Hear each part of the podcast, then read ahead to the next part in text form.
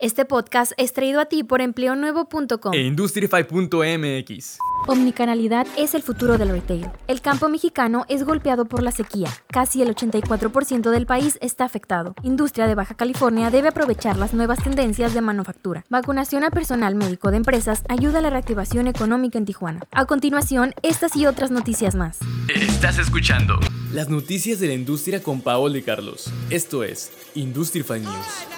Vacunación a personal médico de empresas ayuda a la reactivación económica en Tijuana. Gracias a las gestiones que se realizaron ante el secretario Alonso Pérez Rico, se dio inicio al proceso de vacunación a quienes se registraron en la plataforma del sector privado de médicos que laboran en las empresas de Baja California, con un total de 248 personas entre médicos y enfermeras de empresas socias. Esto permitirá tener al personal de las empresas más protegido e ir incrementando las actividades económicas en el Estado. El presidente de la Asociación de Recursos Humanos de la Industria de Tijuana afirmó que la reactivación económica en Tijuana continúa a pasos conservadores pero fuertes. También mencionó que actualmente la industria cuenta con alrededor de 30.000 vacantes disponibles en empresas ubicadas en los municipios de Tijuana, Rosarito y Ensenada.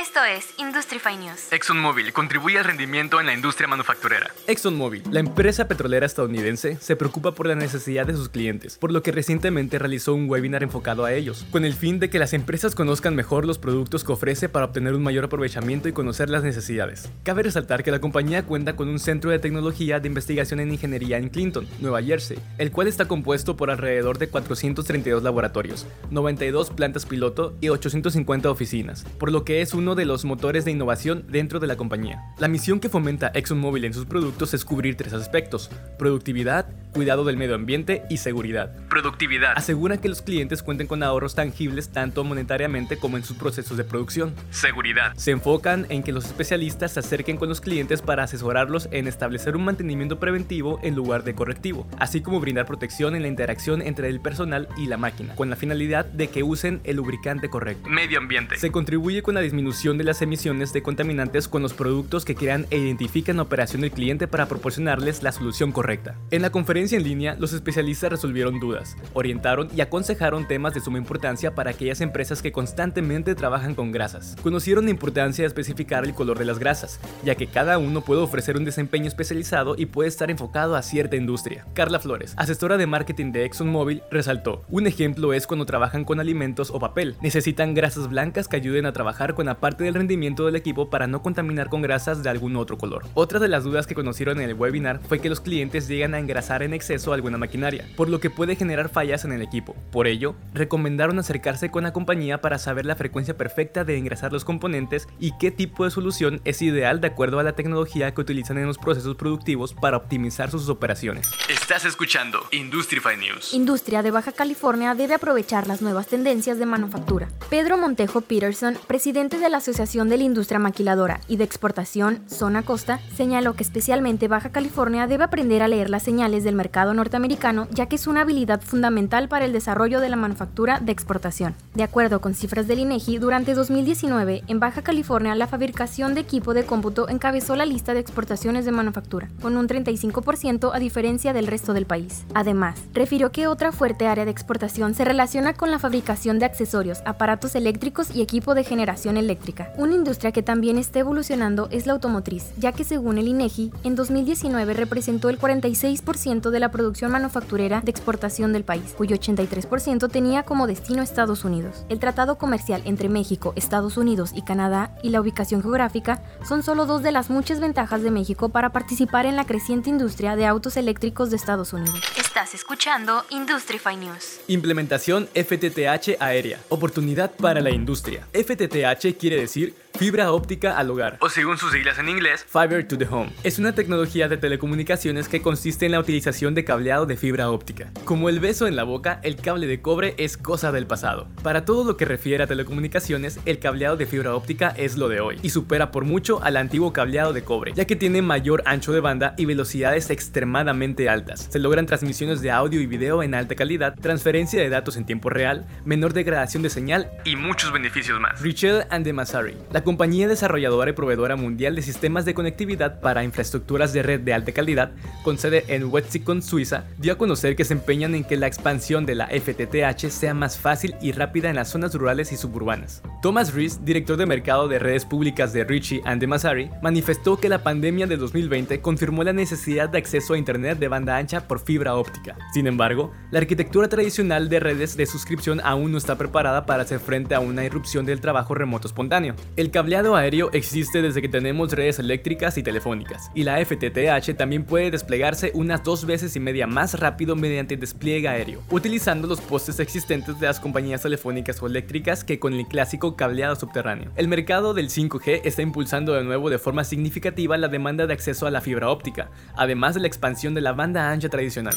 Industrify News. Tecnología mejoraría las ventas de las empresas. A causa de la pandemia, en 2020 el comercio electrónico de México fue impulsado ya que cada vez son más personas las que realizan sus compras por Internet, logrando un crecimiento del 81% en comparativa con el 2019 y alcanzando los 316 mil millones de pesos, de acuerdo con la Asociación Mexicana de Venta Online. Por lo mismo, el 77% de las empresas encuestadas por el termómetro laboral de la bolsa de trabajo más grande del mundo digital, la OCC Mundial, consideraron que sus ventas mejorarían si desarrollaran una app para ofrecer sus productos y servicios, mientras que el 13% de los participantes consideran que invertir en herramientas tecnológicas no les funciona. El 8% de las empresas encuestadas admiten que no habían considerado una aplicación para su negocio, y un 2% aconsejaron que antes de una aplicación podrían hacer ventas desde páginas web. Philip Belanger, presidente de la Asociación de Internet MX, aseguró que la tecnología está ofreciendo toda la información que las empresas necesitan para consentir a los clientes y ganar más dinero. Lo que necesitan saber es interpretarla. El termómetro laboral también destacó que el 53% de las compañías esperan mejorar económicamente a finales de 2021. El 28% de las empresas sigue sumando gente eventual a sus equipos de trabajo. De acuerdo con KPMG, 6 de cada 10 empresas planean seguir con el esquema de home office después de la pandemia. El 61% de las organizaciones considera de normal a muy alto la productividad y desempeño de sus equipos de trabajo. El 39% dice que ha sido baja. Las 10 categorías con menos vacantes creadas, administrativos, artes y diseño, ciencias sociales, contabilidad, deportes, derecho, educación, mercadotecnia, recursos humanos y turismo.